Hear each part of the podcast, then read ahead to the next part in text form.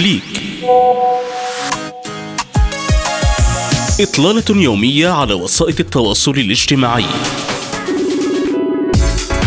أخبار مختلفة نقاشات مجتمعية منوعات وطرائف. في فقرة Click يوميا مع إدريس عموري على ريم راديو.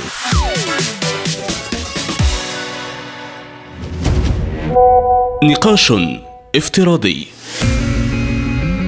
أطلقت منصة فيسبوك وإنستغرام أول خدمة اشتراك مدفوعة لمدة أسبوع لاختبار استعداد المستخدمين للدفع مقابل ميزات كانت مجانية في السابق على وسائل التواصل الاجتماعي. وسيتمكن المشتركون الأستراليون الذين يبرزون بطاقة هوية صادرة عن الحكومة من التقدم بطلب للحصول على شارة توثيق زرقاء. ستمنحهم الحماية من سرقة هوياتهم والوصول المباشر إلى خدمة العملاء وتعزيز حضورهم عبر الشبكة بحسب الشركة. وفي مواجهة انخفاض عائدات الإعلانات تجري الشركة الأم ميتا اختبارا لاشتراكات مدفوعة في أستراليا ونيوزيلندا قبل تقديمها في أسواق أكبر وتبلغ كلفة الخدمة 11.99 دولارا شهريا للمستخدمين المشتركين بها على الإنترنت و14.99 دولارا لمن يستخدمونها عبر تطبيقات الأجهزة المحمولة.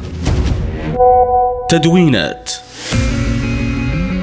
نشر جياني إنفانتينو رئيس الاتحاد الدولي لكرة القدم فيفا تدوينة له عبر صفحته الرسمية بإنستغرام. تجمعه بالمنتج الموسيقي نادر الخياط المعروف بلقب ريدوان. ونشر إنفانتينو مقطع فيديو عبر خاصية story يظهر فيها وهو يغني مع ريدوان على إيقاعات ألحان بجيتارة كهربائية. وأرفق شريطه بعبارة شكرا لك صديقي العزيز ريدوان ولنستمر في كتابة التاريخ سويا.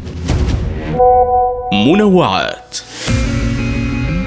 بصورة قاتمة أشعل رئيس المكسيك أندريس مانويل موجة من الانتقادات وحملة سخرية شنها الآلاف على مواقع التواصل الاجتماعي. حتى وصلت أصداؤها إلى كافة وسائل الإعلام العالمية. فقد فاجأ الرئيس المكسيكي متابعيه بصورتين نشرهما على حسابه في تويتر. أظهرت الأولى ما وصفه بجن الغابات متربعا على غصن شجرة ليلا. وكتب بجدية تامة معلقا على إحدى الصورتين. أحد المهندسين تمكن من تصوير الجني أليوكس قبل ثلاث أيام. أما على الثانية فأشار إلى أن دييغو بريتو التقط صورة لمنحوتة رائعة تعود إلى عصر ما قبل الإسبان لتنهال عليه التعليقات الساخرة على تلك التغريدة.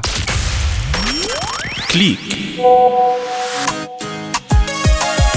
إطلالة يومية على وسائل التواصل الاجتماعي. أخبار مختلفة نقاشات مجتمعية منوعات وطرائف. في فقرة كليك يوميا مع إدريس عموري على ريم راديو.